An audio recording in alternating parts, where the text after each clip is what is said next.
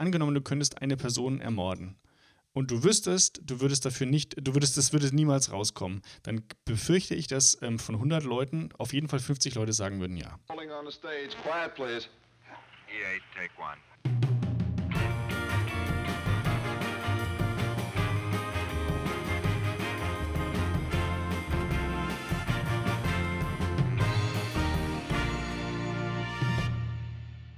Ich wünsche Sie, liebe Zuhörerinnen und Zuhörer, ganz, ganz herzlich willkommen zu einer weiteren Folge unseres Podcasts Deck mich zu, wenn du fertig bist. Leider wieder nur digital, aber dennoch mir gegenüber sitzend heute die Xenia. Hallo Xenia, wie geht's dir denn? Hallo Tom, mir geht's ganz phänomenal. Ganz wie dir, glaube ich, oder? Lügst du mich an gerade, Xenia? Hm, nein, ich würde dich niemals anlügen. Ja, hast du mich gerade schon wieder angelogen? Hm, Im Leben nicht. Ich wollte äh, erstmal ganz kurz nochmal Danke sagen. Und zwar, weil diese Aufrufe, die ich äh, in dem Podcast immer mache, äh, um meinen äh, Besitz zu erweitern, tatsächlich äh, wieder zumindest haben, ne? leih, leih, leihweise gefruchtet haben. Hallo Miri, vielen, vielen Dank für dein Game Boy Color. Ähm, auf dem ich äh, noch null Sekunden Pokémon gezockt habe. Oh, wow. Das heißt, ich bin quasi minus X davon entfernt, Zelda zu zocken auf diesem kleinen Gerät, richtig? Das ist absolut korrekt. Da musst du dich leider noch ein bisschen gedulden, Xenia. Das tut mir leid. Das ich, ich. Ähm, ja, aber ähm, also ich, ich bin da durchaus motiviert und habe jetzt ein, äh, ein, ein, wie soll ich sagen, ein größeres Projekt, was mein äh, Finanzleben äh, nicht gerade bereichert, äh, abgeschlossen. Und mhm. jetzt habe ich sowohl die zeitliche als auch die äh, kognitive und auch mentale Kapazität, mich endlich mal äh, dem Game Boy Color von Miri zu widmen. Von welchem Projekt sprichst du da? Von meiner Steuererklärung. Ah ja, das aufregende, ja. spannende Projekt, von dem du mir schon erzählt ja. hast. Ja, ja da, da halte ich äh, Sie, liebe Zuhörerinnen und Zuhörer, natürlich ganz gerne auf dem Laufenden, was dabei rausgekommen ist. Vielleicht veröffentliche ich sie aber auch. Deine ähm, Steuererklärung. Apropos, ja, äh, apropos veröffentlichte Steuererklärung, wie findest du denn den Wahlausgang in den USA? ja, ähm, schwierig tatsächlich ähm, schwierig. Also, ich weiß nicht, wie dein Newsfeed von Instagram aussieht. Aber meiner sieht so aus, dass die ganzen Leute auf die Straße gehen und tanzen und sich freuen und das Gefühl haben, es hat eine neue Ära angefangen. Ich habe auch schon ein paar Mal so Happy New Year gelesen ähm, und ich kann das Sentiment total nachvollziehen. Halt, ähm, nach dem, was da vier Jahre lang äh, an der obersten äh, Spitze gesessen ist, dass das für die Leute eine krasse Erleichterung ist und ein Grund zum Feiern, dass dieser Mann nicht mehr im Amt ist, ist für mich völlig nachvollziehbar. Ich bin da nur immer so ein bisschen vorsichtig, weil es ist ja jetzt erstmal noch nichts passiert. Erstmal ist nur passiert, dass halt Trump nicht mehr im Amt ist. Und ähm, finde ich gut, richtig. Äh, ich habe ehrlich gesagt eher, ich habe harte Bedenken gehabt, was passiert, wenn der im Amt bleibt. Ähm, ich glaube mhm. auch tatsächlich, dass äh, der größere Sieg nicht äh, Biden als Präsident ist, sondern äh, die Harris als äh, Vizepräsidentin. Mhm. Ich glaube, das ist äh, tatsächlich ein äh, geschichtsträchtiger Moment. Aber wie gesagt, das muss man halt erstmal beobachten, was da tatsächlich real passiert. Also die Vorbedingungen sind jetzt auf jeden Fall gut, aber bis jetzt ist ja davon noch nichts passiert, weil es ist ja noch so frisch. Und sich jetzt schon äh, darauf zu freuen, dass man irgendwie so mega äh, was verändert hat, finde ich ein bisschen gefährlich, weil jetzt müssen die Veränderungen überhaupt erst anfangen. Also jetzt ist noch kein Zeitpunkt, sich zurückzulehnen und zu sagen, yay, äh, hier neues Amerika und so. Ich meine, das, also politisch gesehen stimmt das natürlich, aber ich glaube, so was, ich sag mal so Soft Skills angeht mhm. und so ähm, und so, was man vielleicht auch als, als Charakter oder, oder als, als ähm, ja, als Wesen eines Menschen angeht, da würde ich, äh, würd ich schon behaupten, dass man eine deutliche äh, Verbesserung herbeigeführt hat, auf jeden ja. Fall. Ja, ja. Ähm, und ähm, dass jetzt, glaube ich, auch ja, die Afroamerikaner und die Asiaten und die Spanier und alle anderen äh, ethnischen Gruppen in, in, Amerika vielleicht ein bisschen äh, durchatmen da gerade. Ja, ich weiß nicht. Ich muss sagen, also der, du hast ja selber gesagt, du hast die Zahlen nicht ganz so im Blick gehabt und die hatte ich jetzt auch nicht krass im Blick. So, aber ich habe schon so ein bisschen ähm, die Statistiken gesehen von der Wählerschaft und wer eigentlich wen so gewählt hat. Und es ist trotzdem erschreckend zu sehen vom Popular Vote, wie viele Leute eigentlich Trump trotzdem gewählt haben. Also mhm.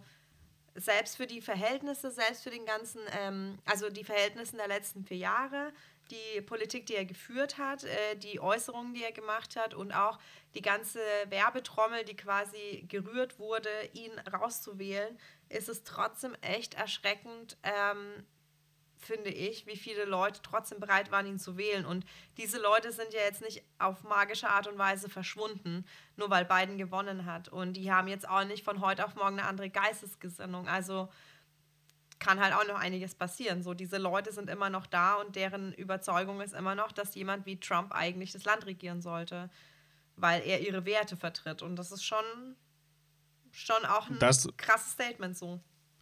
Da hast du natürlich absolut recht, klar. Aber ich, ich, ich hatte so das Gefühl, dass so ein, äh, wie soll ich sagen, ein, ein kollektives Aufatmen auch international ja. so stattgefunden hat. Und ähm, das würde ich jetzt von meiner persönlichen äh, Einschätzung her auch äh, unterschreiben. Also ich habe auch ähm, ein, ein wenig glückselig dann das Handy weggelegt nachts und mir mhm. gedacht, passt. Das ist schon verrückt, ne? wie wir uns trotzdem halt immer wieder ähm, als westliche, sage ich jetzt mal, westliche äh, Länder immer trotzdem noch nach Amerika jetzt nicht direkt ausrichten, aber uns da immer noch so einen Blick drauf haben, dass es für uns Deutsche jetzt, sage ich mal, oder ich kenne auch viele Freunde von mir, für die das ja wirklich ein Thema war, was jetzt in den Wahlen passiert. Ich selber habe ja auch öfter mal in den Live-Ticker reingeschaut und äh, also es hat mich schon alles dolle interessiert dafür, dass es einen jetzt, sage ich jetzt erstmal in offensichtlicher Linie erstmal wenig betrifft, ne? Mhm. Äh, natürlich ist das halt ähm, jetzt auch nicht so, als würde uns das gar nicht betreffen. Und natürlich ist es dann auch immer so ein globales Klima, wenn in so einer in so einer Großmacht jemand mit solchen, sag ich mal, verschrobenen Ansichten sitzt, ne? Ähm, klar, also ich fand es auf jeden Fall interessant, wie viele Leute das verfolgt haben, die nicht Amerikaner waren und bei wie vielen Leuten, die ich auch kenne, hier, die, keine Ahnung, in Bamberg schon alleine leben, die da auch so das Gefühl hatten von aufatmen können oder boah, Glück gehabt, äh, obwohl sie das jetzt erstmal in, in hier primärer Linie gar nicht so sehr betrifft, ne? Mhm. Ich habe ähm, mich selber dabei erwischt, dass es die erste US-Wahl war, mhm. die ich jetzt mit Ausnahme des Ergebnisses vielleicht eigentlich gar nicht nachverfolgt habe. Damals, als äh, Obama dann das erste Mal angetreten ist, da war ich noch äh, Feuer und Flamme und äh, auch beim zweiten Mal ähm, habe ich mir das, also da habe ich mir dann auch die, die Daily Show angeguckt und so, mhm. beziehungsweise ähm, das, das Pendant dazu, das gab es dann zu dem Zeitpunkt schon gar nicht mehr. Ähm, und äh, auch die, ähm, als, als Trump sich aufstellen hat lassen und so, das, das war schon spannend, fand ich. Aber die, diese Wahl habe ich, wie gesagt, mit Ausnahme des Ergebnisses eigentlich gar nicht so wirklich ähm, aktiv verfolgt. Bin aber eben ganz, ganz froh, dass, ähm, dass es so gekommen ist, wie es gekommen ist. Ich glaube, es hat sich bei mir so eine, eine gewisse Müdigkeit in Bezug mhm. auf die USA eingestellt. Ja. Und ähm, ich, ich, bin auch ganz ehrlich, ähm, ich bin da auch so ein bisschen abgestumpft. Also ich habe das schon ähm, praktisch durch die ganz normale, ich sage jetzt mal durch die Social Media Blase mhm. mit, mitgeteilt bekommen, was, was äh, äh, der Donald halt so macht. Aber und sagt und auch ja. nicht sagt und auch nicht macht. Aber wenn der jetzt nochmal wieder gewählt worden wäre, hätte ich mich nicht gewundert, und das hätte ich dann auch relativ schnell einfach akzeptiert. Also ich hätte mich nicht äh, dazu hinreißen lassen, äh, irgendeinen witzigen, sarkastischen, bösen Tweet äh, oder, oder Instagram-Post dazu zu machen. Genauso wenig, wie ich das jetzt sonst irgendwie kommentiert habe, dass er eben dann doch glücklicherweise verloren hat. Ja, es ist halt mit ihm so schwierig als Person, ne? Weil ähm, ich habe jetzt auch die, ich habe jetzt die ganzen Aufeinandertreffen gar nicht so sehr mitverfolgt im Vor in Vorbereitung der Wahl sozusagen, ne? ähm, äh, oder die ganzen äh, Pressemitteilungen oder auch diese ganzen Rallyes habe ich nicht mitverfolgt, weil einem ja irgendwie doch schon klar ist, was er sagen wird. Er ist der Beste, mhm. er hat so viel gemacht und er muss wiedergewählt werden. Und auch jetzt, was dann passiert ist, war ja total vorhersehbar, muss man schon fast sagen, leider, dass er jetzt halt mhm. trotzdem irgendwie äh, eingelegt hat, dass man irgendwie ein paar Stimmen nochmal zählen soll, weil es so eng, so knapp war oder dass er dann angefangen hat zu sagen, ja, das ist irgendwie nicht legitim, dass da jetzt irgendwie im Nachhinein, in, in Anführungsstrichen Nachhinein, ne, äh, hier mhm. Wählerstimmen äh, gezählt werden, die halt per Post ab, also halt der, diese ganze Chose wie man das erwartet hat, so ist es auch gekommen. Und es nimmt so ein bisschen äh, natürlich den Reiz weg, was das anzuschauen, weil man eh weiß, was passieren wird. So, ne? Ja, das also Ich muss sagen, ich hätte schon krass gefunden, wenn er wiedergewählt werden würde. Worden, worden würde. wäre. Danke. Wenn er wiedergewählt worden wäre, hätte ich das schon sehr krass gefunden. Aber ich glaube, es hätte mich also es hätte mich gleichermaßen schockiert und nicht schockiert. Weil es war ja mhm, trotzdem genau. echt knapp und einfach rückblickend dessen, dass ich vor vier Jahren mir eigentlich nicht vorstellen konnte, dass er überhaupt gewählt wird.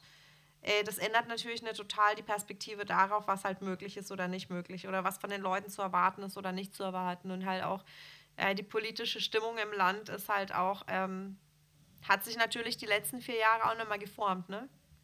So. Mhm. Leute sind halt äh, offensiver oder sage ich jetzt mal direkter geworden mit dem, wo sie vielleicht vorher ein bisschen in einem Berg gehalten haben, weil sie eine Amtsperson hatten, die ihnen das Gefühl gegeben hat, man darf eh alles sagen, was man empfindet und muss keine Rücksicht nehmen auf niemanden. Ne? Ja, und das stimmt auf jeden Fall. Dieses Moralverständnis das, das ist irgendwie krass abgerutscht so. Ja, das politische und, und, und moralverständliche Klima ist ein bisschen rauer geworden, könnte mhm. man vielleicht sagen. Nicht nur da, sondern generell global, würde ich sagen. Glaubst du, ja. glaubst du, dass so, äh, dass die Angela Merkel da in ihrem, in ihrem Dings da, in ihrem Bunker in Berlin sitzt und äh, dann auch so ein bisschen, bisschen mitfiebert so und dann so, zu, mhm. zu, so einem, zu ihrem Pressesprecher irgendwie sagt, so hoffentlich gewinnt der Spasti nicht nochmal oder, oder was weiß ich? Naja, auf jeden Fall wird die sich innerlich denken, auf keinen Fall darf der das bitte nochmal werden, aber es gab ja auch schon eine äh, offizielle Äußerung, glaube ich, bevor klar war, wer die Wahlen gewinnt, dass man äh, versuchen wird, konstruktiv äh, mit dem neuen Präsidenten der USA zusammenzuarbeiten, wer auch immer das ist, und daran arbeiten wird, eine gute Beziehung zu den USA zu halten. Also damit ist ja auch schon halt äh, schon mal hier alles abgesichert. So. Aber das ist doch, aber das ist ja klar, dass die das sagen. Das ist wie, wie wenn Nestle auf sein Müsli schreibt, das ist aber lecker. Nee, sicherlich. Also das müssen, aber das die, müssen die ja, ja sagen. Ja, ja, klar. Aber ich, also ich bin da jetzt natürlich schlecht informiert, ob das halt quasi ein erzwungenes Statement war durch eine direkte Frage oder ob das ein halt gewolltes, gesetztes Statement war, ohne eine Nachfrage. Aber klar müssen die das sagen. Aber sicherlich, ich meine, wenn du dich, wenn du dich mal ähm, erinnerst, diese ganzen Bilder, die halt auch um die Welt gingen, denke ich, äh, wo Trump da sitzt wie so ein kleines, trotziges Kind mit verschränkten Armen und quasi mhm. so äh, alle, alle Herrscher der, ähm, alle quasi Leaders der äh, freien Welt sich so quasi über ihn stürzen. Äh, verbal, das ist klar, dass den keiner wollte. Das ist ja, ich glaube auch, das ist ein total schwieriger Gesprächspartner in diplomatischen Dingen. Ich kann mir nicht vorstellen, wenn man mit dem irgendwas konstruktiv besprechen kann äh, und ja, dann halt, ja, und dann ist man halt trotzdem irgendwo als, als Nation abhängig auch, also man kann sich ja nicht von der USA freimachen, ne? Also man kann ja nicht einfach sagen, ja, okay, dann ciao. das stimmt, ja. Man muss ja irgendwie mit diesen Menschen und die wird sich auch gefreut haben, die Frau Merkel, dass der, dass der äh, Trump nicht mehr, nicht mehr an der Macht sitzt. Ja. Äh, ich muss sagen, ich, ich habe dir das ja im Vorfeld schon gesagt, äh, viel äh, krasser fand ich, dass am selben Tag, also dass es am selben Tag passiert ist, wo die Leute auf die Straße gehen in Amerika und feiern, dass eine neue Zeit angebrochen ist, möglicherweise. Ähm, bei uns die Leute auf die Straße gehen, äh, um gegen diese ähm, Maskenvorschrift zu protestieren im, im Sinne der Freiheit und im Prinzip äh, rechte Demonstranten die Polizei attackieren. Und das passiert halt am selben Tag und diese Bilder waren echt erschütternd. Also mhm. wirklich erschütternd. Ähm, erschütternd, dass die Polizei irgendwann vor denen kapitulieren musste, sage ich jetzt mal vorsichtig, äh, weil sie diese Massen nicht mehr in den Griff bekommen haben. Weil ich meine, da, also, das war schon krass und das ist halt, es steht in so einem krassen Kontrast, ne, dass man irgendwie so damit beschäftigt ist, dass sowas Historisches passiert, historisch irgendwo äh, hier Trump wird jetzt abgewählt oder nicht oder was, ne, und man dann eigentlich vielleicht völlig vergisst, was eigentlich vor der eigenen Haustür passiert. So.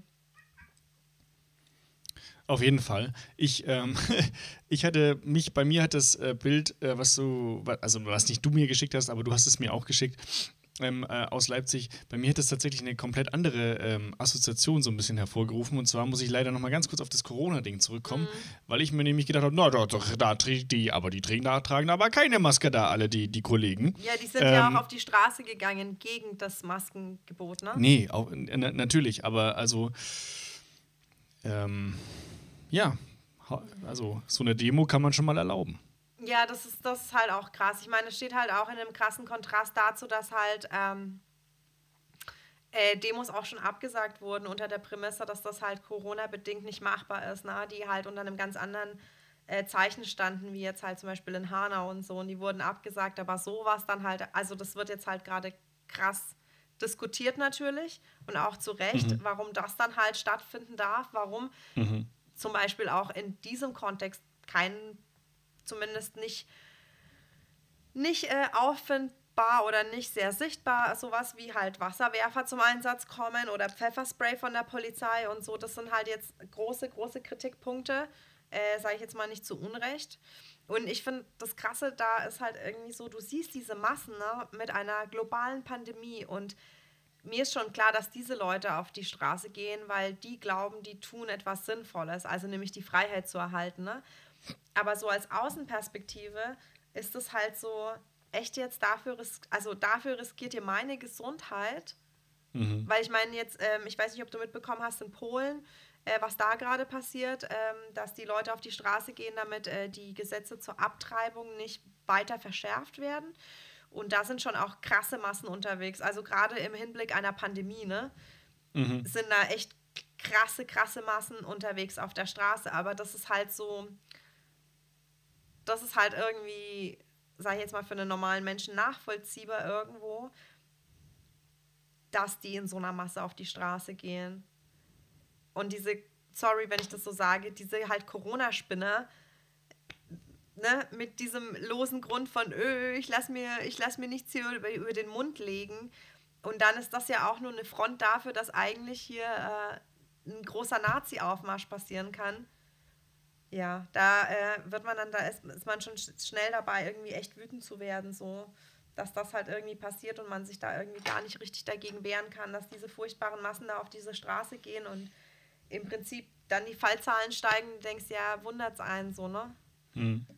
ich meine, es ist schon da wichtig, irgendwie so differenziert zu bleiben, auch für sich selber so und dass das Ganze sich davon nicht übermannen zu lassen und irgendwie so die Hoffnung zu verlieren finde ich. Ich finde es schon wichtig, dass man weiterhin das Recht hat zu demonstrieren ja, für oder gegen, gegen, gegen Dinge, die einen halt be betreffen oder auch nicht betreffen. Ähm, aber ja, ich denke, ich denk, wie immer müsste es vielleicht sowas wie einen Mittelweg geben und äh, der, der scheint mir da nicht äh, wirklich gegeben gewesen zu sein.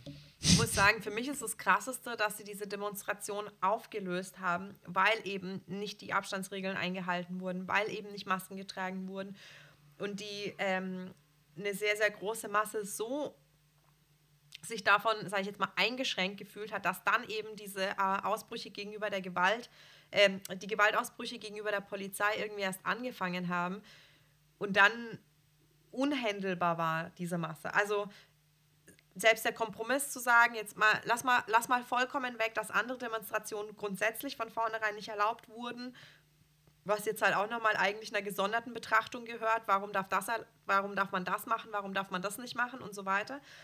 Aber lass uns das jetzt einfach mal komplett aus der Rechnung rausnehmen und sagen, okay, ähm, dann haben wir hier einen Mittelweg. Wir dürfen demonstrieren gehen, weil das ist ein sehr, sehr wichtiges, das ist eine sehr wichtige Freiheit, die wir haben, auf die Straßen zu gehen, wenn wir als Bürger das Gefühl haben, dass uns etwas nicht passt. Und es ist, ähm, ich weiß gar nicht, ob den Leuten in dem Ausmaß klar ist, wie wichtig das ist, weil es gibt durchaus Länder, wo das sowas eben nicht funktioniert. Ganz genau. Aber dann bewahren wir diese Freiheit und diese Freiheit gilt natürlich jedem. Wir können da nicht auswählen, wem wir diese Freiheit geben und wem wir die entziehen.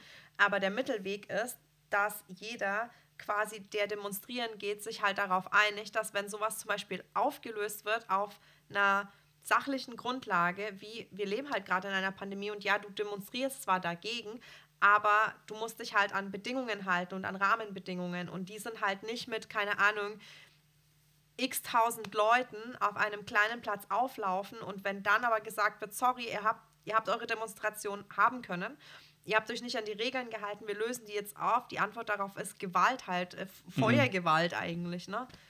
Und dann eine unkontrollierbare Masse dann trotzdem ihren Weg bekommen. Und was ist denn das für eine Message, die dann gesendet wird? Also auch krass eigentlich, ne? Auf jeden Fall. Was hat jetzt dieser rechte Mob daraus gezogen? Ah ja, cool, wenn ich mit, mit Flaschen werfe ähm, und hier irgendwie Dinge anzünde, dann kriege ich meinen Weg oder was? Also mega gefährlich halt auch, ne? Mm, es gibt äh, schon länger ein, äh, kursiert ein Thema mhm. äh, in unseren Aufzeichnungen, ähm, wo, wozu ich jetzt äh, gerne mal aufrufen würde, ob du das gerne jetzt besprechen möchtest. Das grenzt nämlich ein wenig an, an, an naja, ein bisschen an der Thematik an. Und zwar ähm, hast du mir mal gesagt, ich soll mir Gedanken darüber machen, ob der Mensch eigentlich von Grund auf böse ist. Mhm. Mhm. Was ist denn deine Antwort auf die Frage, bevor ich meine Antwort, die ich mir noch gar nicht so doll überlegt habe, äh, preisgebe? Ich glaube ja. Also ich glaube nicht, ich glaube nicht, dass der Mensch von Grund auf böse ist. Und das war gar nicht die Fragestellung tatsächlich.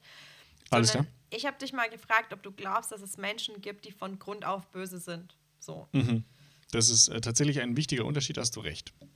Und ich glaube tatsächlich, dass es Menschen gibt, also es ist jetzt natürlich sehr vereinfacht jetzt gesagt, aber ich glaube, also ich glaube tatsächlich, dass es Menschen gibt, die von Grund auf böse geboren werden, sozusagen.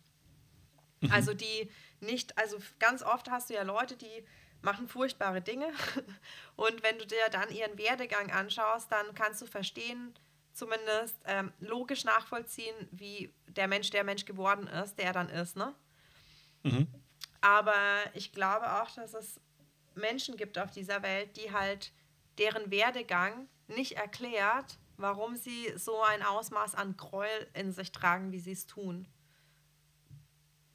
Ja. Ich glaube, es gibt da ähm, logischerweise verschiedene ähm, wissenschaftliche Theorien dazu. Die eine Theorie sagt, nein, sowas gibt es nicht, sondern das ist immer Sozial Sozialisierung an, an Training, Umfeld, mhm. Familie und, und, und, so weiter. Und logischerweise die andere sagt doch, es ist theoretisch möglich, dass äh, ähm, genau, synapsentechnisch bestimmte Sachen so geschalten sind, dass das eben sozusagen dazu kommt, auch, auch ein gewisses Maß an Emotionalität fehlt, bla bla bla. Mhm. Ähm, ich persönlich ähm, bin tatsächlich, also ich, ich glaube, dass das Problem an der Sache ist, dass das wahrscheinlich unmöglich ist, das nachzuweisen, dass das ohne äußere Einflüsse passiert ist. Also das, ich glaube, es wird schwierig, einem Menschen zu bescheinigen, dass er von Geburt an irgendetwas in sich trägt oder nicht in sich trägt, ähm, was dazu führt, dass er, ich, ich sage jetzt mal in Anführungsstrichen, böse ist. Ähm, das müsste man ja auch nochmal definieren, wie das, wie das definiert ist. Naja. Ähm, sondern dass es dafür immer ähm, einen Grund gibt. Oder, oder mehrere, mindestens einen Grund gibt. Sicherlich. Die, also ich, ich glaube, dass man aufschlüsseln kann, warum ein Mensch böse ist. Also wenn wir jetzt diesen einfachen Begriff von böse verwenden, ne, unter dem sich jetzt quasi, glaube ich, jeder ein Bild machen kann, gibt es immer einen Grund, also kann man das wahrscheinlich immer aufschlüsseln, warum das so ist. Ähm, meine Frage war einfach nur, ob das immer durch die sozialen Umstände bedingt sein muss. Und ich glaube eigentlich nicht. Ich glaube, es gibt Menschen, die furchtbare, furchtbare Dinge tun, obwohl sie eine behütete Kindheit hatten, ein gutes Leben, also quasi die, äh, jetzt sage ich mal, von ihrer Sozialwelt keinen mhm. Grund eigentlich dafür haben, das Leben anderer Menschen zu nehmen oder quasi die zu foltern, zu malträtieren, zu vergewaltigen, sonst was alles. Ich meine, dass ich irgendwo mal gelesen habe, dass unter anderem, nicht ausschließlich, aber unter anderem die Definition von einem Psychopathen ist, dass er keine Empathie empfindet. Und mhm. das wäre jetzt halt, das wäre jetzt halt sozusagen eine Leerstelle, äh, mhm. mit der man geboren wird. Und das ist dann natürlich irgendwo logisch nachvollziehbar, dass wenn jemand nicht empfinden kann, was ein Mensch fühlen muss, wenn man ihm etwas Schlimmes antut, es ihm natürlich dann, jetzt sage ich mal, per se leichter fällt, jemandem etwas Schlimmes anzutun, als jemanden, der eine Empathie hat und der nachvollziehen kann, wie es diese Menschen dabei gehen muss. Wo halt ein ganz anderes Moralverständnis einsetzt. Ja, das, also ich verstehe, was du sagst und ich, ich höre, was du sagst. ähm, aber die Tatsache, dass jemand äh, meinetwegen äh, mit psychopathischen Tendenzen oder als Psychopath äh, geboren wird, ähm, heißt ja noch nicht aus, äh, also heißt ja noch nicht automatisch, dass er, dass er ähm, das dazu benutzt, um äh, Böses zu tun. Nee, nicht unbedingt. Das ist, ist eigentlich nur eine medizinische Diagnose, mhm. dass es eben diesem Menschen schwerfällt oder, oder unmöglich ja, ja, ist, ähm, ähm, andere menschliche ähm, Emotionen zu verstehen bzw. Ähm, zu empfinden. Also ich glaube, ich weiß nicht, wie es bei dir aussieht, aber ich habe auf jeden Fall Menschen in meinem Leben getroffen und einige davon zähle ich zu meinen Freunden, die jetzt, jetzt nicht gar keine Empathie haben, aber denen halt Empathie schwerer fällt, jetzt sage ich jetzt mal zum Beispiel, als anderen Leuten, die ich kenne, was sie längst nicht zu halt Schwerverbrechern und Psychopathen macht. Mhm. Ich wollte damit nur sagen, dass wenn aufgrund von, also wenn du jetzt jemanden hast, der schlimme Gewaltverbrechen begeht und sich dann herausstellt, dass dem halt Empathie fehlt, ist das irgendwo nachvollziehbar und möglicherweise dann eben nicht durch einen, durch einen sozialen, ähm, durch ein soziales Aufwachsen bedingt. Weißt du, wie ich mhm. meine? Der wurde dann nicht von seinen Eltern misshandelt und deswegen ist er selber jemand geworden, der seine Kinder misshandelt, sondern dann ähm, kann man sagen, okay, gut, wenn das ein Mensch war, der eigentlich ein glückliches Leben geführt hat und der ist jetzt halt irgendwie ein schlimmer, keine Ahnung, Vergewaltiger. Mhm. Und dann in, im Zuge des Beleuchtens dieser Person stellt sich zum Beispiel raus, dass der halt Probleme hat, Empathie nachzuempfinden in einem großen Maß Mhm. Dann kann man verstehen vielleicht, warum der so geworden ist, wie er ist, ohne dass er jetzt ein schweres Leben hatte. Nicht, dass das ja. eine Rechtfertigung oder eine Entschuldigung dafür ist, dass man halt äh, zum Beispiel Sexualstraftäter wird. Nee, das, so, das ne? ist schon klar. Das, das, das, ist, das, das musst du nicht dazu sagen, glaube ich, dass man das, dass es nicht als Entschuldigung ge gedacht ist hier, sondern äh, lediglich als Erklärung dient. Ähm, ich glaube, dass es, äh, dass man schon unterscheiden muss, ähm, wie man ähm, ein glückliches oder normales oder, oder behütetes Leben definiert weil ich das Gefühl habe, dass das so eine Außenansicht ist, die du hast, die ich habe und so, äh, oder die meinetwegen in so, in so, in, so einer Definition steht, behütetes Leben ist, bla bla bla bla bla bla. Mhm. Aber ähm, ähm, sozusagen die Absenz von, von äußeren negativen Einflüssen führt ja nicht automatisch dazu, dass, dass, ein, Mensch sich, dass ein Mensch glücklich ist, zum Beispiel. Ähm, mhm. Beispielsweise kann es ja sein, dass du Bedürfnisse hast, ähm, die ähm, äh, die, die du niemals ausleben kannst oder die nicht erfüllt werden. Wie zum Beispiel? Ähm, zum Beispiel das Bedürfnis nach Distanz oder auch irgendwelche Fetische oder sonst irgendwas. Also, hm, ähm, also ja. dass du, dass du, dass du ähm, praktisch, ähm, dass alle Leute, alle deine Eltern glauben, du hast, die geben dir alles, was du brauchst. Gut, stopp, ganz kurz, wenn ich dich da unterbrechen darf. Aber wenn ich sage, ein behütetes Leben geführt haben, dann, also für mich zumindest in meinem Verständnis, ist damit impliziert, mhm nicht, dass quasi von außen ein behütetes Leben stattgefunden hat, sondern dass dieser Mensch wirklich keinen Grund hatte, von Haus aus mit dem, was er mitbekommen hatte, unglücklich zu sein. Und das, mhm. das impliziert für mich zum Beispiel totale Akzeptanz der Eltern gegenüber der Person, die man ist. So. Absolut. Also das, das will ich dir gar nicht absprechen. Das, da hast du schon recht. Ich, was ich sagen will, ist, dass es tr trotzdem sein kann, dass ähm, äh, sich praktisch im Laufe der Zeit ähm, etwas entwickelt, worauf, wo, also wo das Äußere, wie auch immer sich wie auch immer das beschaffen war oder ist, ähm, keinen Einfluss darauf hat, dass man eben trotzdem das Bedürfnis hat, ähm, äh, Böses zu tun, um das jetzt mal so allgemein zu halten, weil ich jetzt dann mich nicht an bestimmten Beispielen aufhängen will. So, also um es kurz zu machen, meine, meine Theorie ist, oder ich akzeptiere die Theorie nicht unbedingt, dass es etwas gibt ähm, im, im, im Mensch, nicht in der menschlichen Genetik oder so, bei manchen Personen, die dazu führt, dass, dass man äh, sagen kann, er oder sie ist, wird ein böser Mensch sein, wird Böses tun, wie auch immer. Ich sage nicht, dass es an der Genetik feststellbar ist. Ich sage auch nicht, dass wir das feststellen könnten oder messen könnten.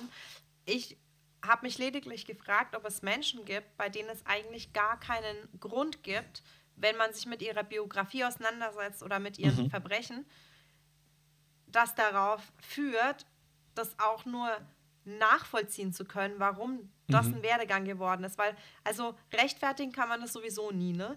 Also mhm. alle, äh, alle hab, Stimmen, ja, ha, ne? So, das, schon klar, haben wir ja schon geklärt. Genau. Aber dass man das nachvollziehen kann, also keine Ahnung, ich sag mal so, jetzt ganz, ganz total platt und plakativ gesagt, jemand, der selbst Gewalt erfahren hat aus seinem ha Elternhaushalt, ne? Der so gelernt hat, Liebe und Gewalt miteinander zu vermischen, oder vermischt beko zu bekommen, weil ich meine, die Eltern sind die erste Kontakt, also der erste Kontakt zu dem Gefühl Liebe und Geborgenheit. Und wenn sich das mit Gewalt vermischt, dass man dann später im Erwachsenenalter möglicherweise Probleme hat, diese Dinge zu differenzieren, ist, glaube ich, jedem äh, zumindest ver mhm. verständlich. Klar. Und dass so jemand, der dann Kinder bekommt, möglicherweise selbst handgreiflich wird seinen Kindern gegenüber, ist auch nachvollziehbar. Nicht richtig, aber ja. nachvollziehbar, wie ja. diese von Schritt A zu B zu C, wie das dann passiert. Aber was ist mit Leuten, die augenscheinlich, oder nee, nicht mal augenscheinlich, die, die tatsächlich eine gute Kindheit und also die keine, die weder äh, emotionale, noch finanzielle, noch existenzielle Sorgen hatten, das Gefühl hatten, mhm. sie könnten immer sie selber sein und dann am Ende schlimme, schlimme Dinge tun in ihrem Leben. Also ich muss dir sagen, ich habe mich jetzt mit der Biografie von ähm, Epstein nicht beschäftigt, aber was muss dir als Mensch widerfahren, um zu legitimieren, was dieser Mensch getan hat, zumindest in einer logischen Nachvollziehbarkeit. Also nicht legitimieren im Sinne, dass es okay, sondern dass du sagen kannst, okay, ich kann verstehen, dass das dazu geführt hat, auf irgendeinem absurden Weg. Mhm. Und ähm, jemand, der in so einem Ausmaß solche schlimmen Dinge begeht, da, da, das sind die das sind diese Menschen, wo ich mich frage, gibt es Menschen, die von Grund auf eigentlich irgendwie mit, mit, mit Boshaftigkeit oder mit Bösem geboren werden? Weil was kann dir in deinem Leben so passieren, dass du, also ist dir die Geschichte um Epstein bekannt? Äh, tatsächlich wollte ich gerade sagen, vielleicht wäre das ganz gut, wenn du jetzt schon dieses Beispiel aufmachst, vor allem als praktisch als äh, Beispiel für deine Theorie, mhm. dass es die, das böse Menschen gibt, ähm, der ich ja widerspreche. Vielleicht wäre das ganz gut, äh, nicht, nicht nur mich, sondern alle Leute, die das jetzt vielleicht nicht so auf dem Schirm haben und die Doku nicht gesehen haben, vielleicht einfach ganz kurz mal auf, dass wir alle auf dem gleichen Stand sind. Ja, ganz grob. grundsätzlich lohnt sich auf jeden Fall, diese Netflix-Doku anzuschauen. Das war echt äh, krasser Shit einfach. Das ist ein Mann, der sehr, sehr reich geboren wurde ähm, ich glaube auch gar nicht, dass der viel gemacht hat. Also ich glaube wirklich, dass er sein Reichtum geerbt hat, was halt natürlich dann bei ihm so ausgeschlagen hat, dass er schon von Haus aus immer das Gefühl hatte, dass er sich irgendwie alles erlauben kann, glaube mhm. ich. Also so ist es bei mir äh, aufgetroffen. Und äh, dieser Mann hat halt irgendwann eine Frau geheiratet, die ihm dabei geholfen hat, junge, ähm, oftmals äh, hier sehr, sehr minderjährige Mädchen dazu zu engagieren, gegen Geld sexuelle Gefälligkeiten zu machen. Und äh, der hat dann quasi Leute tatsächlich regelrecht rekrutieren lassen. Die hat er dann aus, abgegriffen aus so äh, sozialen Missständen ähm, oder halt auch, wie gesagt, sehr, sehr junge Mädchen, die halt nicht wussten, wie man Nein sagt oder sich wehrt gegen sowas. Ähm, und dann äh, letztendlich ist es irgendwann zu so einer Perversion ausgeartet, dass er quasi wie so eine Insel hatte, ähm, wo er mehrfach und auch nicht, nicht nur eigenständig äh, Frauen misshandelt hat. So, Frauen sexuell misshandelt hat. Übrigens war Trump einer seiner Freunde, so, by mhm. the by. Und mhm. also ich meine, das ist schon ein krasses Ausmaß. Also, wie kann man sich, wie kann man, was für einen Werdegang kann ein Mensch überhaupt haben, damit er jemals an so einem Punkt ankommt? also ich habe mich mit der Biografie genauso wenig beschäftigt wie du, aber ich hätte da tatsächlich ähm, eine oder zwei Angriffspunkte, wo ich jetzt einfach mal nachfragen würde. Ich gehe jetzt aber mal davon aus, dass die Antworten auf die Fragen alle auch nicht weiß, das, deswegen spare ich mir das. Aber es klingt, das klingt zum Beispiel na, na, nach, ähm, nach einer Sache, die, die höchstwahrscheinlich ähm, einfach biografisch erklärbar ist. Also wenn es schon losgeht, du hast gerade den Satz gesagt, ich habe mir das aufgeschrieben, ähm, dass er reich, reich geboren wurde und relativ schnell das Gefühl hab, gehabt haben muss, dass er sich alles erlauben kann. Ähm, aber ist das. Das ist ja kein, ist ja kein Phänomen, was, was un, unbekannt ist in, in, in deren Kreisen, sage ich mal. So also sicherlich, aber das ist ja, guck mal, da wird jemand mit all den besten Dispositionen geboren. Sozusagen, ne? Und das soll dann, naja, und das, das, das macht ihn dann so verquer. Naja, ja. Also so. vielleicht, vielleicht ist es, vielleicht kann man auch direkt mal überlegen, ob äh, extrem reich geboren werden eine gute Disposition ist. Jetzt pass mal aber auf. Wenn du jetzt diesen Gedanken weiterspinnst, mit dem, was ich gesagt habe, er wurde so reich geboren, dass er gedacht hat, er kann sich alles leisten. Dann mhm. hebt es doch noch viel mehr die Frage in den Raum, ist der Mensch so aufgezogen, dass wenn er glaubt, er kann sich alles leisten, dazu gehört, andere Menschen zu misshandeln und zu quälen und sich zu nehmen, ohne Rücksicht auf alles? Also, und dann ja. ist das halt wiederum die Frage, ist das eine Bosheit, mit der man quasi geboren wird, dass wenn man das Gefühl hat, man hat die totale Freiheit in jeder Hinsicht, das quasi dich un, also unumgänglich dazu führt, dass du ein, ein krasser, krasser, ähm, krasser menschenverachtender Mensch wirst, so dass du quasi ja. Menschen ausbeutest ohne Rücksicht auf Verluste. Also ja, hast du ja, zum ähm, Beispiel mal. Also ich, ja, du zuerst. Naja, also ich, ich befürchte, dass äh, das tatsächlich sich in seiner Biografie wiederfinden wird. Also mir fallen da jetzt zwei, drei Stichworte ein, die ich jetzt in den Ring werfen könnte, aber da, nachdem wir das beide nicht wissen. Nee, aber wir können es ja mal offen lassen. Vielleicht kann uns da jemand weiterhelfen oder vielleicht können wir es dann das nächste Mal recherchieren. So.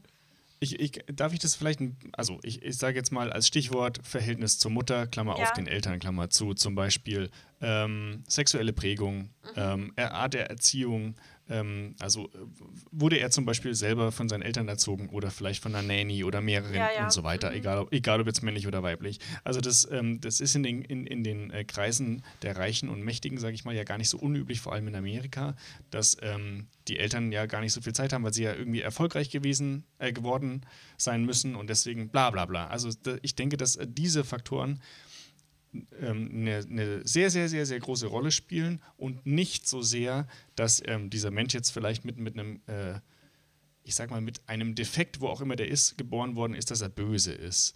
Ähm, ich würde zum Beispiel mal die Frage äh, jetzt nicht an dich persönlich nur richten, sondern generell, ob uns äh, vielleicht mal eine unserer äh, befreundeten oder auch nicht befreundeten Psychologen, ähm, die, eigentlich müsste man es doch so betrachten angenommen, ähm, es, ist, äh, also es ist ein hypothetisches Experiment sozusagen, angenommen, es gäbe die Möglichkeit, einen, einen Menschen von Geburt, auf, äh, von Geburt auf ganz genau so zu erziehen, groß zu kriegen und so weiter, dass das auf seine Bedürfnisse passt. Ne? Was auch immer die mhm. Bedürfnisse sind. Also ja. es gibt, ähm, es gibt, es gäbe die Möglichkeit, dass ein Mensch genau so aufwächst, dass er. Dass er im ähm, Optimalen ähm, aufwächst für ihn als Person quasi. Ganz genau. Mhm. Genau. Dann wäre die Frage, ob er ähm, zu, zu Straftaten überhaupt fähig ist, weil er die wahrscheinlich, weil er noch nie was von Straftaten gehört hat, wahrscheinlich. Ähm, ähm, ob er dazu fähig wäre oder nicht. Ich glaube, also so müsste man das, glaube ich, machen, weil ähm, unser Problem ist gerade, und das hatte ich vor eingangs ja schon gesagt, dass wir niemals eine Person von ihrer Biografie trennen können. Mhm. Schlicht und ergreifend, weil es die Biografie ja gibt. Ja, ja. Also du kannst, du müsstest praktisch einem Neugeborenen nachweisen, ah ja, er oder sie ist böse. Und dann kannst du es von der Biografie entkoppeln, aber das, funktio das funktioniert ja nicht. Und ähm, ja. das würde mich tats tatsächlich ganz doll persönlich interessieren. Ich kann das natürlich auch selber googeln und mir ein Buch in der Bib ausleihen, aber wir alle aber wissen, dass nicht. ich das nicht mache. Ja, ich wollte gerade sagen, aber, aber du willst einfach nicht. Aber, aber vielleicht kann mir da, kann, mir, kann uns das mal jemand ähm, gerne in irgendwelcher irgendeiner privaten Nachricht, das muss jetzt nicht öffentlich äh, sein, ähm, äh, uns einfach mal einen Link schicken, wo man das gut nachlesen kann oder ähm, vielleicht auch ganz kurz erklären oder gerne auch Verweise auf Diagnosen oder so machen. Lange Rede, kurzer Sinn, das würde mich sehr doll interessieren, ob das ähm, ausuntersucht oder auserforscht ist oder nicht. Du bist wieder dran. Ähm, mich würde das auch sehr interessieren. Ich muss aber sagen, dass ich die ganze Zeit darüber nachdenke, unabhängig davon jetzt, dass ähm, man mit einer Biografie erklären kann, ähm, warum ein Mensch vielleicht äh, Straftaten begeht. Ne? Gibt es ja zwei wesentliche Dinge. Erstens mal, das spricht ihn ja in dem Sinne von keiner Schuld frei, weil er ja trotzdem Mensch mit Bewusstsein ist und auch in einer sozialen Struktur lebt. Und das führt mich zum zweiten Punkt. Das ist ein Mensch, der in einer sozialen Struktur lebt, der mhm. nicht nur in seinem eigenen sozialen Kreis aufwächst, ähm, sondern halt auch in der Welt und da halt entsprechende Werte vermittelt bekommt, mhm. ob er das jetzt möchte oder nicht. Und ganz genau. Dass ein Mensch halt eigentlich immer theoretisch die Möglichkeit hat, ähm, sich halt an, an guten Sachen zu messen und halt sich auch an guten Sachen zu entwickeln. So. Ne? Also, keine Ahnung, jemand, der Abs selbst absolut. von seinen Eltern geschlagen wurde, ist es keine Rechtfertigung, dass er seine eigenen Kinder schlägt, weil er weiß ja, dass das nicht, der wer irgendwann in seinem Leben lernt hat, dass Familien nicht alle ausschließlich so funktionieren. Und erst recht weiß er irgendwann vielleicht, äh, was ihm dadurch selbst widerfahren ist, so. Also, ne, an Negativität. Mhm. Ja. Ja, aber ich finde trotzdem, ähm, also vielleicht ist es so eine Naivität von mir selbst oder vielleicht äh, kann ich die Komplexität dieser ganzen Sache nicht umreißen, aber es gibt manche Fälle so, die ich so monströs finde an Mensch, dass ich mir nicht erklären kann, wie ein ganz normaler Mensch, wie, sage ich jetzt mal in Anführungsstrichen, du und ich, ne, so, keine Ahnung, geboren, unschuldig in die Welt, ähm, so ein Ausmaß an Mensch werden kann. Und da, da bricht bei mir irgendwas im Kopf so. Ich kann mir das einfach nicht, ich kann mir das nicht herführen, wie man so werden kann. Und vielleicht ist deswegen die Frage, die ich mir dann stelle, ob ein Mensch halt grundsätzlich böse geboren wird. Oder vielleicht muss man das Ganze auch umdrehen und fragen, mhm. ob äh, quasi alle Menschen in Anführungsstrichen böse geboren sind und mhm. ob der Struggle eigentlich ist, ein guter Mensch zu werden. Weil diese Prämisse, dass jemand, der sich alles rausnehmen kann, wenn keiner guckt, quasi äh, wahrscheinlich, höchstwahrscheinlich zu einem abartigen, widerlichen Mensch wird. Mhm so diese Prämisse wird ja öfter mal aufgegriffen. Und ich meine, dass da so ja. ein allgemeiner Konsens herrscht, dass wir das alle befürchten, ähm, ja. kommt ja auch nicht von ungefähr. Das heißt, wir glauben das irgendwo alle. Und warum wir das glauben, hat ja auch irgendwo seine Gründe. Und dann ist die Frage vielleicht gar nicht, ob Menschen böse geboren werden, sondern die Frage müsste vielleicht sein, wir sind alle, sind wir nicht alle mhm. böse geboren und werden halt irgendwie besser oder schlechter darin, ein guter Mensch zu werden? Das halte ich für wesentlich wahrscheinlicher dass, ähm, dass ähm, die, praktisch die Qualität der Sozialis Sozialisierung, mhm. Erziehung und so weiter des Umfelds, ähm, je besser das ist, desto weniger ist wahrscheinlich ist es, dass man beispielsweise in einem unbeobachteten Moment dass man irgendwas macht, so, was, was man vielleicht nicht verantworten kann, weder rechtlich noch moralisch. Ähm, ich glaube, also so rum äh, würde, mich, würde, würde ich mich eher drauf einlassen, mhm. tatsächlich. Ähm, das ist ja so dieses, es gibt ja auch diese Gedankenexperimente mit Xenia, wenn du 1000 Euro auf der Straße findest und du ja. wüsstest, ja. dass wenn du die nimmst, dass niemals irgendwas passieren würde, würdest du sie nehmen, ja oder nein? So, und ähm, also das. Ja, das aber also das ist dann wiederum nicht zu trennen von dem, was du gerade auch gesagt hast. Äh, die Sozialisation. Ich bin ja jetzt schon äh, 82 Jahre sozialisiert und ähm, das ist jetzt nicht mehr trennbar davon. Vielleicht, sozusagen. ja, vielleicht, vielleicht ist auch das, dieses Geld-Beispiel ähm, ein schlechtes Beispiel, weil ähm, für die meisten Menschen auf diesem Planeten Geld nun mal einfach äh, praktisch äh, ein Gut ist, was man ohne, ohne das man halt nicht überleben kann. Aber wenn man jetzt zum Beispiel ähm, ein kleines Kätzchen sieht und man weiß, wenn man das kleine Kätzchen in der Badewanne ertränkt, passiert einem nichts. Macht man es dann oder macht man es dann nicht? Und ich glaube, da trennt sich die, da trennt sich die Spreu vom Weizen nämlich. Ähm, und ähm, das, also da, da würde ich mich eher darauf einlassen, dass, dass die, ähm, dass die, was ich gerade gesagt habe, das Umfeld, um es mal abzukürzen, dass, da, dass es einen sehr, sehr, sehr, sehr großen, ähm, vielleicht auch einen, einen, ganz entscheidenden Einfluss darauf hat. Ähm, Genau. Glaubst du, es gibt wirklich sehr, also das ist jetzt eine realistische Frage, glaubst du wirklich, es gibt viele Menschen auf dieser Welt, die nur keine kleinen Babykätzchen umbringen, weil sie dabei jemand erwischen könnte? Weil das ist eine Welt, in der ich so nicht leben möchte, ehrlich gesagt. Ich finde nämlich, also gerade halt Tiere sind so, ähm, sind so schuldfrei von irgendwas, mhm. ähm, dass das schon eine eine gewisse krasse ähm, charakterliche Disposition bedarf, dass du ein unschuldiges, also unschuldiges, harmloses Babytier ja. grundlos quasi dem das Leben nehmen kannst. Also das ist schon ein krasser, also das, das ist ein krasser Mensch so. Das ist ein krasser ich, Mensch, dem möchte ich nicht begegnen, einfach so. Weil nee, das, das so, möchtest du auch nicht. Mm -mm. Es ist nämlich erwiesen, dass ähm, beispielsweise Serienmörder, alle Menschen, die was mit Serien vorne dran haben und was Böses gemacht haben, ähm, und oder Psychopathen, ähm, dass das auf deren, deren erster Berührungspunkt ist ja. mit solchen Fällen. Also dass sie eben erst Tiere quälen ja, ja. Auf, mhm. äh, auf, auf immer schlimmer werdende Art und jetzt in Anführungsstrichen, bevor sie sich dann an einen Menschen rantrauen. Ja. Ähm, und ich glaube, man, man glaubt, dass es entweder daran liegt, dass sie erstmal üben möchten und sich selber überprüfen, bin ich dazu überhaupt fähig? Nur um dann festzustellen, ja, bin ich. Also die, diese, diese ähm, Erwartungshaltung an einen selbst erfüllt sich. Ja. Und dann ähm, wird übergegangen zu äh, Verbrechen. Ähm, es ist ja auch, ähm, auch erwiesen, dass zum Beispiel bei Serienmorden, nicht bei allen, aber bei den meisten, ähm, dass es da so ist, dass ähm, sowohl die Zeitspanne zwischen Mord 1 und Mord 2, Entschuldigung, zwischen, also Mord 1 und Mord 2 ist X und die Zeitspanne zwischen Verbrechen 2 und Verbrechen 3 ist x minus irgendwas, also kürzer. Mhm. Und dass das immer, immer besser wird, immer kürzer wird und, ähm, naja, ich sage jetzt mal, immer brutaler wird. Ja. Ähm, und ähm, das, ist, das, ist, das ist ja auch ein Prozess, der stattfindet. Ähm, in dem Falle dummerweise ein Lernprozess, bis man dann eben mal einen Fehler macht, weil man sich zu sicher fühlt. Ich glaube, das ist, also da möge man mich bitte korrigieren, aber ich, ich glaube, wenn, man, wenn ich das so zusammenfasse, erzähle ich jetzt nicht ganz so viel Bullshit, sage ich jetzt mal so. Ähm, und äh, das äh, Zweite, was ich ähm, auch weiß, ist, dass ähm, man sich ein bisschen davon entfernen muss. Also du musst dich davon entfernen, genauso wie ich, genauso wie alle anderen, in, äh, in Anführungsstrichen normalen Menschen, dass ähm, du hast vorhin gesagt, man, du möchtest in so einer Welt nicht leben, wo Menschen sowas tun. Das tust du auch nicht. Du Naja. lebst nicht in der Welt äh, wie, wie diese Menschen, sondern ihr lebt in zwei unterschiedlichen Welten.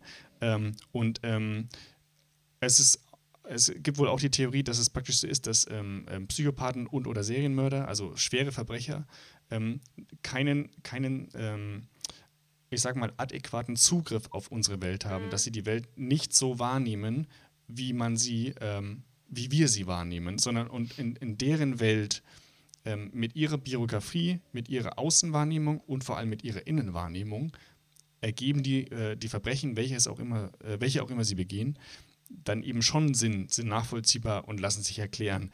Das sind natürlich trotzdem Verbrechen und, äh, und, und schrecklich und so weiter. Ja, ja, aber in Ähm, ihrer Welt ist das ein Konstrukt, das in sich geschlossen logisch ist oder halt das so genau. aufeinander Also- aufbaut, dass das dazu führt. Und da Ganz auch genau. Also beispielsweise, wenn du- sind, ja. Genau, also wenn du beispielsweise Schizophrenen, äh, schizophren bist Mhm. oder depressiv oder Psychopath oder oder oder Soziopath meinetwegen. Also es gibt, ähm, dann, dann nimmst du die Welt, das muss ich dir ja nicht erklären, Mhm. ähm, ni- nicht, nicht so wahr, wie wenn du das nicht bist. Ja, ja, klar. Ähm, und, das, und deswegen, ähm, deswegen ja, gl glaube ich, dass, dass Menschen, wenn sie wissen, sie würden nicht erwischt werden, viel, viel eher zu ähm, Verbrechen neigen würden als andere. So, aber halt, da muss ich ganz kurz wirklich einhaken, weil da möchte, also für mich selber muss dieser Satz lauten, manche Menschen. Weil, siehst, das meine ich damit mit, ich möchte in so einer Welt nicht leben. Und du hast natürlich recht, ich lebe nicht in dieser Welt. Ich lebe nicht in dieser Wahrnehmungswelt, aber in der physischen Welt lebe ich ja trotzdem mit diesen Menschen auf derselben Erde. Und die teilen meinen Alltag irgendwo. Vielleicht ohne, dass Absolut. ich es weiß. Also muss ich jetzt ganz vorsichtig meine Worte wählen, weil es spät abends und dann kann ich nachts wieder nicht schlafen. Aber halt, Ach so, ich wusste nicht, dass ich aufpassen muss, was ich sage. Das, äh, das, das werde ich jetzt einfach hi, weiterhin ignorieren. kennen wir uns? Xenia, Ja. Panikpatient. Sorry. Ähm, Alles klar. Nee, also verstehst du, das ist ja trotzdem, das ist ja, das sind ja Menschen, mit denen ich ja irgendwo dieselbe Welt teile. Auch wenn es Mhm. jetzt nicht die Wahrnehmungswelt ist oder die Gedankenwelt, aber die physische, haptische Welt, die Straßen, die, die Länder, die Städte, äh, vielleicht den, den Bäcker, wer weiß das, ne? Teilen wir uns. Und ähm, es ist ein Stück weit aushaltbar zu wissen, dass es sozusagen, das sind es klingt jetzt ein bisschen hart, aber das sind Abnormalitäten unserer Gesellschaft. Sprich, das sind Einzelfälle in Anführungsstrichen, die quasi nicht den Durchschnitt unserer Gesellschaft abbilden. Dann kann man damit irgendwo leben, weil es gibt immer Dinge, die außerhalb eines, ähm, eines Pegels ausschlagen. In, in egal wohin du schaust, es gibt nie eine, eine durchgehende Mitte. So, ne?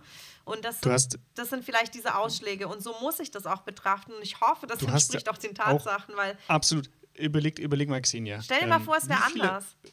Wie viele Menschen, überleg mal, haben, das, haben theoretisch äh, die, die ähm, Gelegenheit, ihre Katze in der Badewanne zu ertränken und niemand würde das mitbekommen?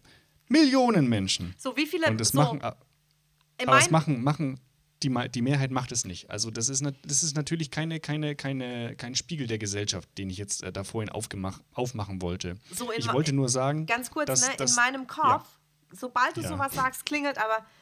Ja, aber wie viele Menschen haben das getan und sagen es dir halt einfach nicht? Und du weißt es einfach nicht. Und, weil es hat ja genau. keiner mitbekommen. ganz genau. So, und das ist der Grund, warum ich dann halt nachts nicht ruhig schlafen kann. Meine Frage an dich Hast ist, du das schon mal gemacht? So zum Beispiel. Also ich, ich frage dich jetzt nicht direkt, weil ich will darauf keine Antwort von dir. Okay, ach so. Aber hast, hast du vielleicht schon mal eine Katze im Bad ersoffen und fandest es irgendwie gut und ich weiß es nur nicht? Oder spielst mhm. du vielleicht mit dem Gedanken und du findest den Gedanken gut und du bist noch nicht an dem mhm. Punkt, wo du es wirklich machen würdest und so weiter und so fort halt. Das weißt Klar. du ja nicht. Äh, ganz genau. Und äh, und äh, genau da sind wir bei der Eingangsfrage. Würdest du das machen, wenn du nicht, wenn du wüsstest, du würdest nicht erwischt werden? Also ich, nicht? ich glaube, wenn man. Okay, aber ich glaube, wenn man Menschen fragt, angenommen, du könntest eine Person ermorden und du wüsstest, du würdest dafür nicht, du würdest, das würde niemals rauskommen, dann befürchte ich, dass ähm, von 100 Leuten auf jeden Fall 50 Leute sagen würden, ja. Das, da gibt es 100 Pro eine, eine Statistik und vielleicht ist die Statistik, die ich jetzt aufgemacht habe, auch einfach falsch geraten. Aber ich bin, ich hoffe, dass es nur 50 Prozent sind, die so, Ja stopp. sagen würden. Das, das, da muss man ja auch nochmal differenzieren. Also, ja, ich gebe dir recht. Aber da muss man differenzieren zwischen einem Menschen, der sich wirklich die geistige Anstrengung macht, sich damit reflektiv so weit auseinanderzusetzen, sich klarzumachen, was das bedeuten würde in dem Moment und ob der das überhaupt menschlich schaffen würde. Und Leuten, die sagen, oh ja, äh, meine Ex-Frau äh, hat damals mit Metzger angebandelt und ich hoffe, morgen erwischt sein Auto. Also halt, ne, mhm. ne, ich glaube, wenn du, wenn du in dem geistigen Momentum bist, wo du dir so weit, wie es überhaupt einem Menschen möglich ist, der so etwas noch nie gemacht hat, dich damit auseinandersetzt, wie, was das bedeuten könnte de facto in diesem Moment, dass du so etwas machst, Mhm. Das wäre die einzige realistische Aussage, die Leute überhaupt abgeben können. Und dann, selbst dann, glaube ich, ist es so eine extreme Situation, dass du dann nicht mal wirklich sagen kannst, wie du dich verhalten würdest. Absolut. Das, das ist ja auch eine hypothetische Frage und ich glaube, die kann man als Mensch schon beantworten. Also natürlich, äh, natürlich fließen da einige Dinge dabei da mit rein, die man dazu beachten möge.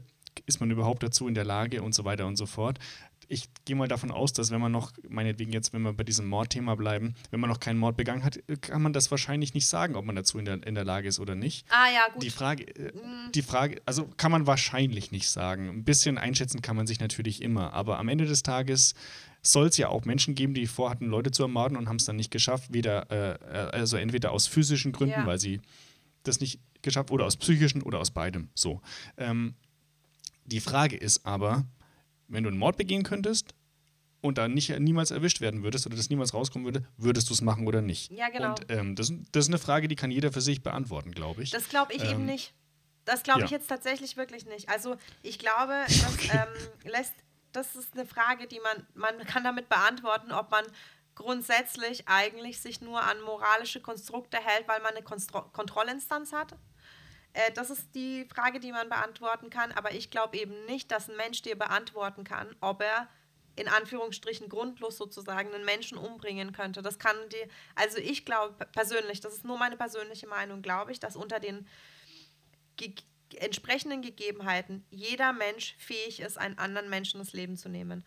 Aber genau. genau diese Umstände ist halt dann halt genau der Punkt. Also aus Notwehr, glaube ich, kann so das, gut wie jeder Mensch das, einen anderen Menschen auf, auf umbringen. Auf, Oder jetzt aus, aus sage ich jetzt mal, tatsächlich ideal, idealen Vorstellungen, weil das halt eine akute Gefahr, keine Ahnung, für die Menschheit bedeutet oder für einen Familienangehörigen und so weiter. Aber wir reden ja von einem Menschen, der keinen Grund hat, der keinen ideologischen oder auch äh, hier gerade körperlich akuten Grund hat, einen Menschen umzubringen der den einzigen Grund hat, einen Menschen umzubringen, ist, einem anderen Menschen das Leben zu nehmen. Und ich glaube, Richtig. ich glaube, viel mehr Leute würden Ja sagen, als sie könnten, was ich ja als was sehr Positives verbuche.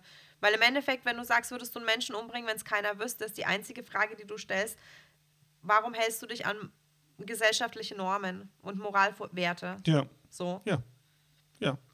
Ich glaube äh, tatsächlich auch, dass ähm, Neugier, also nicht unbedingt, es gibt, glaube ich, nicht genug um für ein Motiv her, aber ähm, ich, ich glaube, es kann ein, treibend, ein treibender Faktor sein. Also beispielsweise, wenn man das Gedankenexperiment weiterspinnt, dann wäre Neugier ja der, der Haupt, Hauptgrund.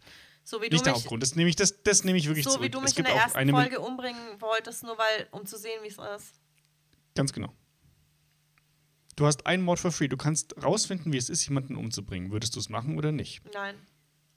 Ich, okay, ich du- glaub, du antwortest jetzt logischerweise für dich selber, Nein, aber ich, also genau, ich antworte für mich selber, weil ich mich selber gut genug kenne, dass nach diesem Rausfinden eine traumatische Konsequenz nachziehen würde, die ich wahrscheinlich Mhm. emotional nicht stemmen könnte. Und das weiß ich einfach, dass ich könnte nicht mit Ja. mir leben, wenn ich einen Menschen einfach umgebracht hätte, um des Guckens willen, wie es wäre. Auch wenn es niemals Ja. vergolten wird, auch wenn das niemals jemand rausfinden würde, auch wenn das für mich jetzt, sage ich mal, keine sozialen Folgen Ja. hätte, keine Ja. Chance, könnte ich nicht dann, machen. dann wärst du eine von den äh, 100 Leuten, die auf der Ich würde es nicht tun 50% Seite sind.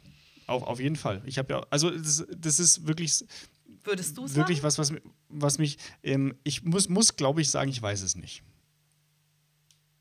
Weil?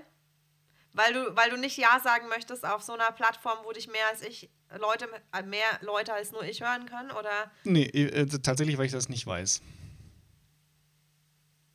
Okay, was spricht dagegen, was Ich spricht kann- dafür?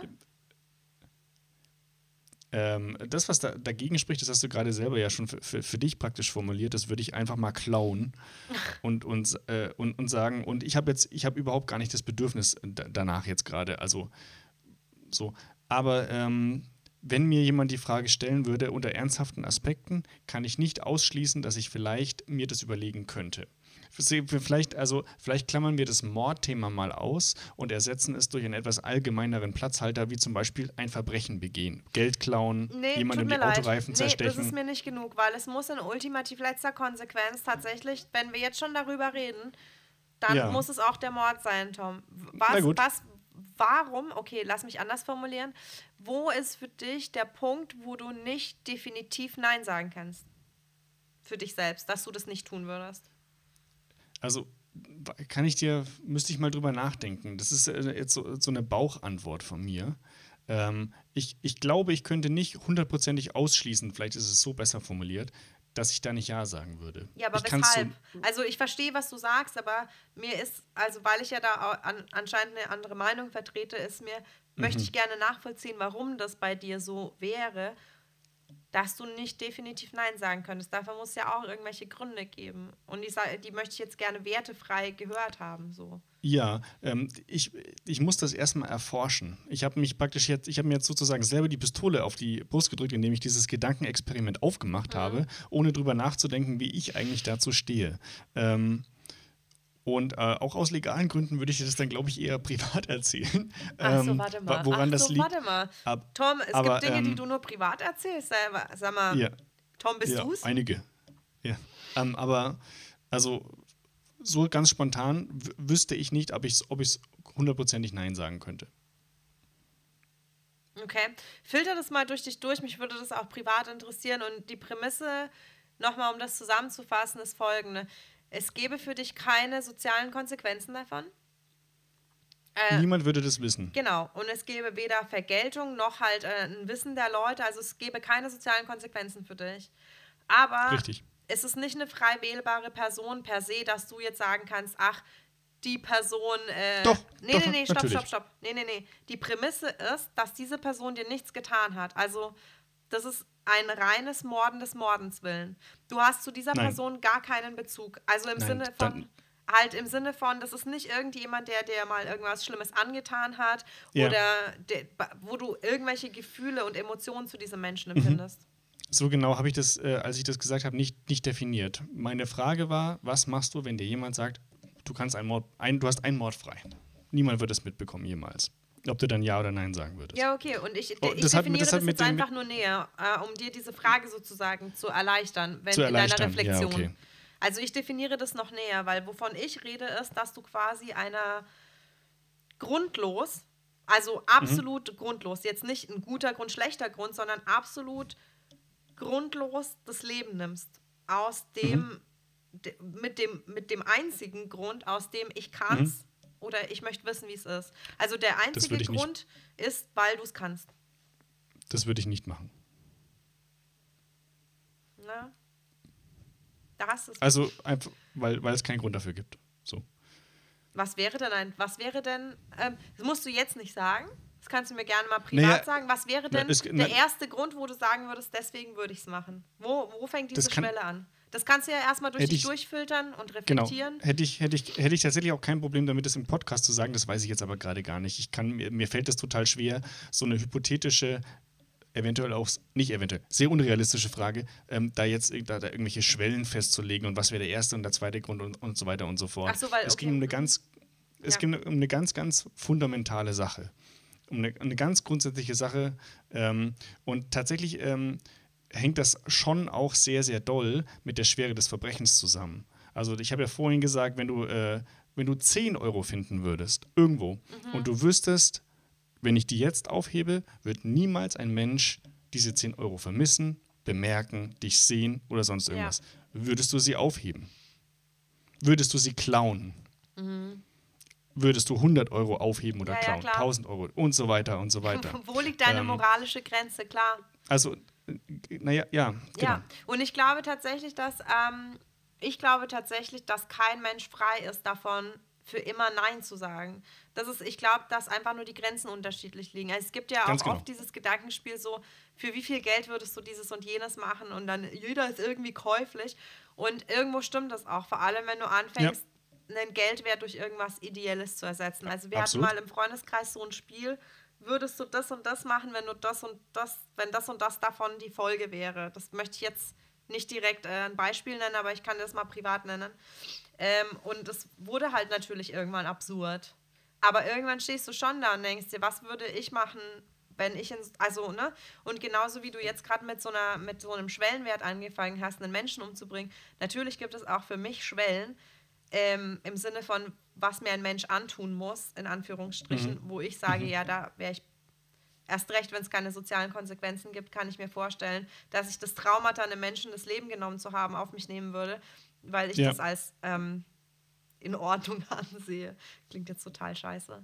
Wir haben jetzt schon mehrere, ähm, wir haben uns, oder ich habe mich mehrmals an die äh, Hörerinnen und Hörer gewandt und ich würde das äh, jetzt äh, ein, ein weiteres, hoffentlich ein letztes Mal in dieser Folge tun. Und zwar würde mich das interessieren, wenn euch jemand fragen würde und euch die, die, das Gespräch, so, was würdet ihr machen? Wie würdet ihr euch verhalten? Ähm, und ähm, äh, falls jemand dazu Studien kennt, ich bin sicher, dass das schon mal äh, untersucht worden ist. Ja. Oder diese Statistik, die bei mir 50-50 ist, wo ich befürchte, dass sie höher als 50-50 ist, wo ich hoffe, dass sie äh, sehr viel weniger ist. Falls jemand so eine Statistik kennt, weiß, wo man sie findet, etc., etc., bitte an mich oder Xenia oder uns äh, auf Ähm, Instagram ja. weiterleiten. Ich, ich würde gerne Ähm. darum bitten, dass das an dich weitergeleitet wird und du mir Okay, das dann sonst halt ähm, portioniert ähm, erklären und erzählen kannst, Alles weil klar. mich würde das schon auch interessieren. Ich weiß nur nicht, ich weiß nur nicht, wie heftig das ausfallen könnte einfach. Ja, ich befürchte, dass es sehr heftig ausfällt. Das hatte ich ja jetzt schon mehrmals gesagt. Aber das liegt daran, dass ich immer an das Gute im Menschen und in der Menschheit glaube. Peace. Ach ja. Boah, schweres Thema. Hey, ich würde sagen, wir machen eine kurze Pause, oder? Und können einmal kurz durchatmen und vielleicht ein bisschen stimmungsvoller werden und Okay. uns irgendwas Aufheiterndes überlegen. Was sagst du? Ähm, ich sage, dass wir äh, auf jeden Fall jetzt mal eine kurze Pause machen. Liebe äh, Hörerinnen und Hörer, wir sehen uns gleich wieder. Wir hören uns gleich wieder. Gerade noch so erwischt. Ja, ähm, es ist mir jetzt fast ein bisschen peinlich, aber ich äh, muss Ihnen, liebe Zuhörerinnen und Zuhörer, gestehen, dass die kurze Pause eine kleine, den Titel nicht so ganz verdient, weil es eine sehr lange Pause war. Wir befinden uns nämlich 24 Stunden später am anderen Tag ähm, bei der Podcast-Aufzeichnung und machen jetzt weiter. Weil wir gestern ähm, aufgrund der Schwere der, der Thematik irgendwie dann keinen Bock mehr hatten, ähm, jetzt auch noch unsere Detektivgeschichte um Arno Müller weiter zu spinnen. Eigentlich waren wir voll im Mode, um so, wenn es um so Mord und Totschlag und Vergewaltigung ging oder so. Aber bei Arno Müller ist das ja gar nicht so schlimm. Da Ja. geht es ja eher um so Oregano und so weiter. Ähm, und äh, wenn Sie jetzt überhaupt gar keine Ahnung haben, wovon ich eigentlich rede, ähm, dann kann ich Sie nur dazu auffordern und ermuntern, ähm, die Corona-Zeit zu nutzen und einfach mal unsere Podcast-Folgen dem Ende entgegen äh, nochmal nachzuhören. Da entfalten Xenia und ich nämlich eine äh, Podcast-Tandem-Geschichte, die so funktioniert, dass wir äh, sozusagen die Absei Absätze des jeweils anderen immer ergänzen um unsere eigenen Gedanken. Und ähm, Arno Müller befindet sich jetzt, um es ganz kurz zusammenzufassen, im Haus seines Freundes Dieter. Im ganzen Haus äh, riecht es nach Oregano. Die äh, Geschichte heißt nämlich Arno Müller und die Oregano-Affäre. Und ähm, Dieter stellt also fest, dass alle seine Fenster gekippt sind, es im ganzen Haus nach Oregano riecht und äh, Arno Müller ist eben auch eingetroffen und auf einmal ertönt ein lautes Knarzen aus dem Obergeschoss. Und es ist Xenias Job, die äh, Geschichte jetzt praktisch weiterzuspinnen. Danach bin ich dran und danach ist nochmal Xenia dran. Bitte halten Sie sich fest, ich gebe ab an Xenia und lese jetzt einfach nochmal für ein bisschen Kontext den letzten Satz meiner ähm, Gedanken des letzten, der, der vorletzten Podcast-Folge einmal vor.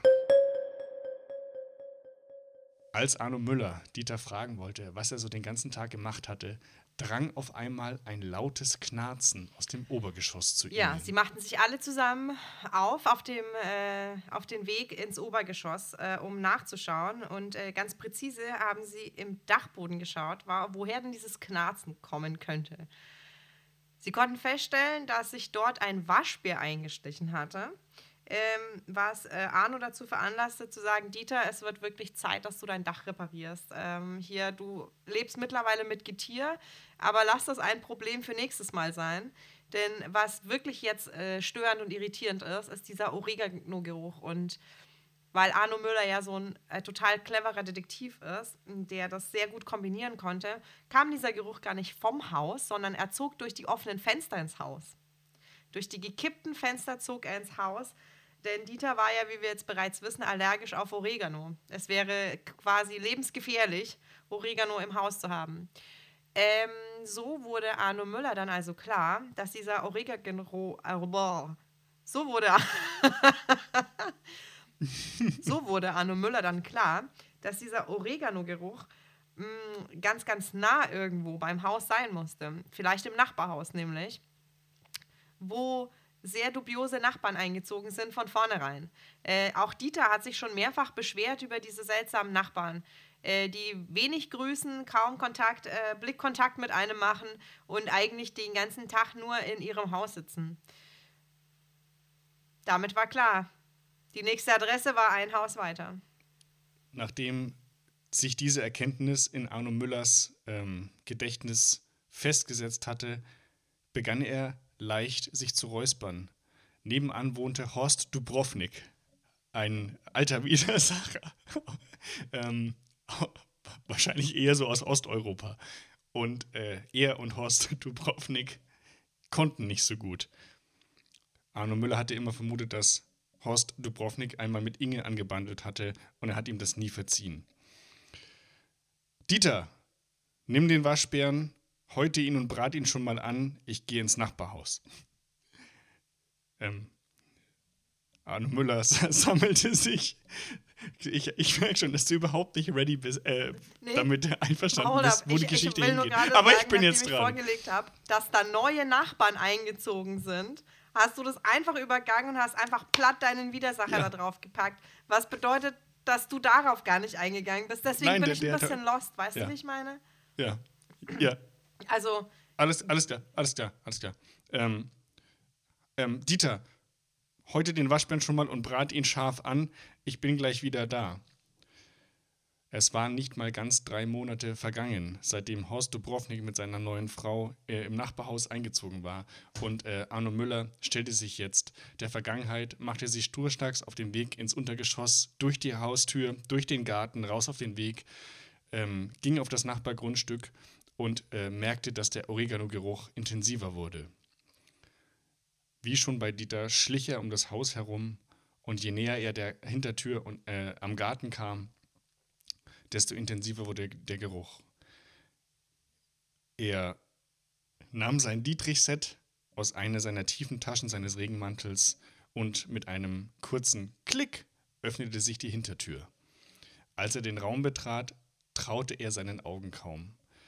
Die Abstellkammer und, äh, nee, die Garage, zu der die äh, Hintertür führte, war von oben bis unten voll mit Säcken, auf denen ein großes O gemalt war.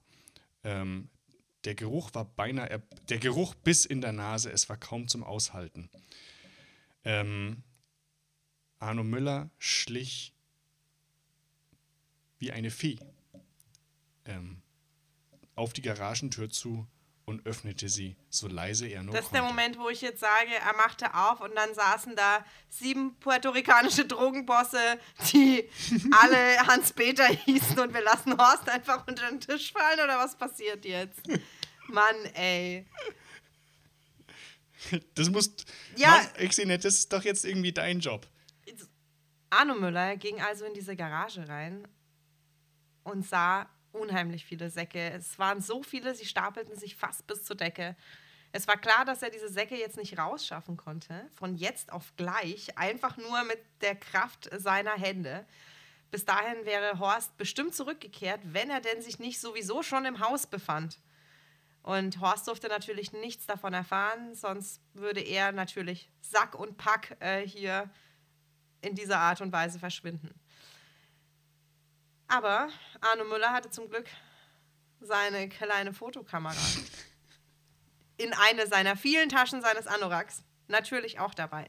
Er fotografierte die Szene und überlegte, wem er vertrauen könnte, diese wichtige Information weiterzugeben. Er hatte also einen Namen, er hatte also dieses Kraut und diese Säcke. Natürlich musste er aber ein bisschen mitnehmen, um es testen zu lassen. Am Ende wäre es dann wirklich nur Oregano und dann würde er aber ganz schön dumm aus der Wäsche gucken. Liebe Zuhörerinnen und Zuhörer, das war unser nächster Take von unserer unglaublich grandiosen und äh, sehr ähm, kohärenten und äh, einfach auch schön erzählten Detektivgeschichte um äh, Detektiv Arno Müller. Bitte folgen Sie uns überall. Auf Instagram, auf YouTube, auf Instagram und auf YouTube und auf Facebook und auf Anchor und bei Apple Podcasts kann man uns auch hören. Kann man uns bei Google Play hören? Ich glaube schon, ne? Findet's raus. Schaut mal, ob wir da sind. Und wenn ja, folgt uns da. Genau. Ähm, der Podcast heißt Deck mich zu, wenn du fertig bist. Äh, Erzähl's all euren Freunden, wir würden uns freuen. Ähm, und ja, das letzte Wort hat heute, wie immer, die Xenia. Eigentlich, gar, eigentlich ich, ist mir das aufgefallen, ich sage das immer, aber das stimmt gar nicht, weil ich immer das letzte Wort habe. Du hast immer das letzte Wort in dem Sinne und eigentlich ist es ja, finde ich, recht gut gelöst, weil du hast immer das konstante letzte Wort und ich habe das variable letzte Wort und das ist für mich ein fairer Kompromiss. Das, was Xenia sagt.